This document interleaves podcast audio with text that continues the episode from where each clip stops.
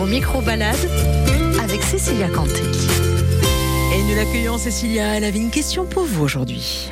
Le moment des congés, c'est aussi le temps pour vous eh bien, de profiter et pourquoi pas de vous lancer dans de nouvelles expériences. Alors certains d'entre vous ont peut-être l'âme d'un aventurier qui aime les sports extrêmes.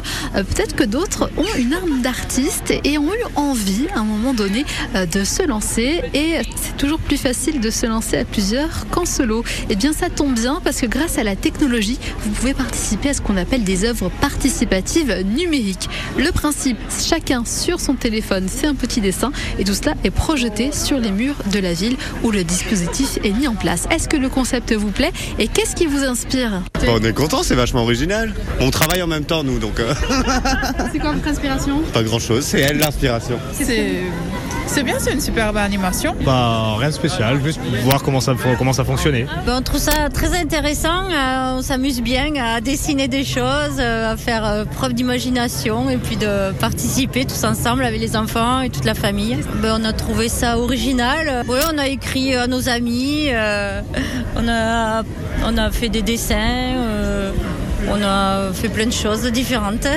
Euh, moi, j'ai fait des cœurs surtout. RCFM. Vos micro-balades avec Cécilia Canté.